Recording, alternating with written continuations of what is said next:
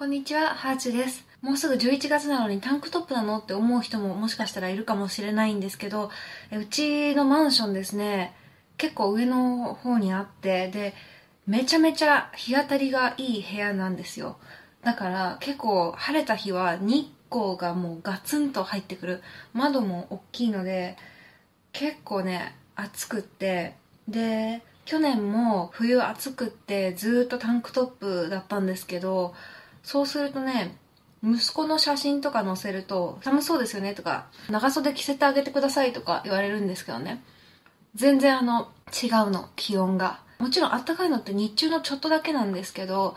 でも、ほんと暑くって、今ちょっとね、タンクトップでも暑くって、クーラー入れようかなと思ってるぐらいなんですよね。なのでね、いやこの東京のマンション高層階問題は、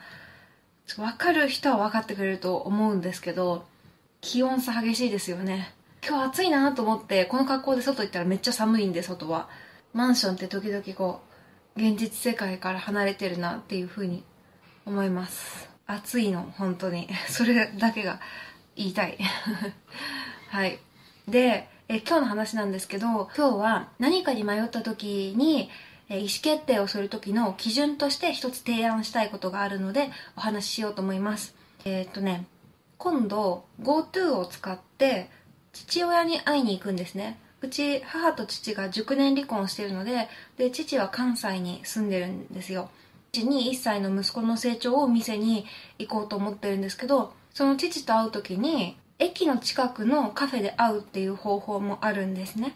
で、そうすると、まあ、息子連れてうろうろしなくていいからめちゃめちゃ楽なんですよ。ただ普通のカフェなんですよね。でもえそこからちょっとタクシーに乗ったら水族館があるっぽくって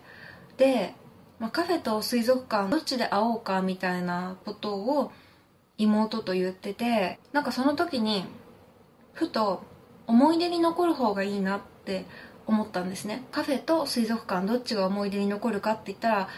水族館だなと思って水族館行こうっていうふうに言いました。でこの思い出に残る方って自画自賛ですけどあ結構いい判断基準だなと思って行こうとか何かやろうってなった時にじゃあ移動時間がかかるよとか余計にお金がかかるよとか余計に時間がかかるよとか大変だよとかそういうふうに諦める理由ってたくさんあるんですけどでもこっちの方が思い出に残るもんねって思うことによってちょっと楽しくなると思うんですよね。例えば旅のお洋服を選ぶ時とかでも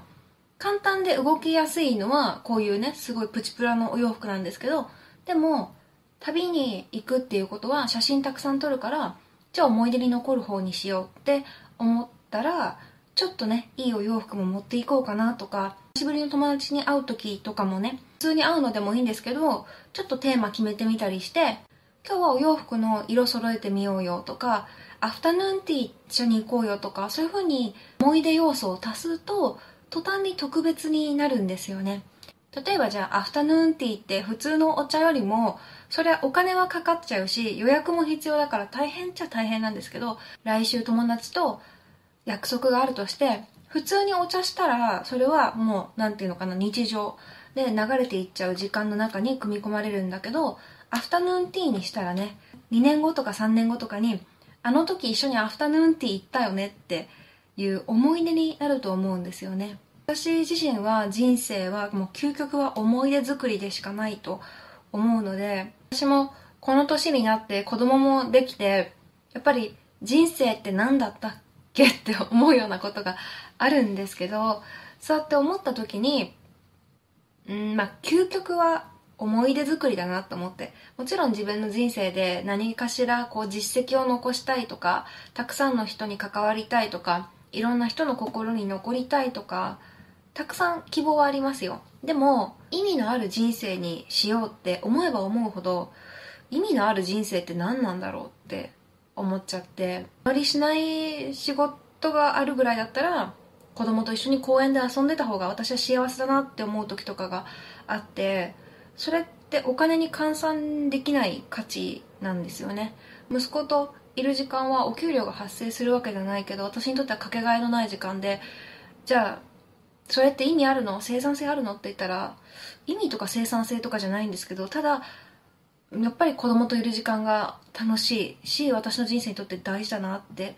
思うからそういうふうに考えていった時にじゃあ人生って何なんだろうと思ったら楽しい思い出がたくさん作れたらいい人生かなって思うんですよね。思い出に残る方を常に選んでいけば思い出に残る人生になるかなというふうに思いました。今日はここまでです。ではではまた。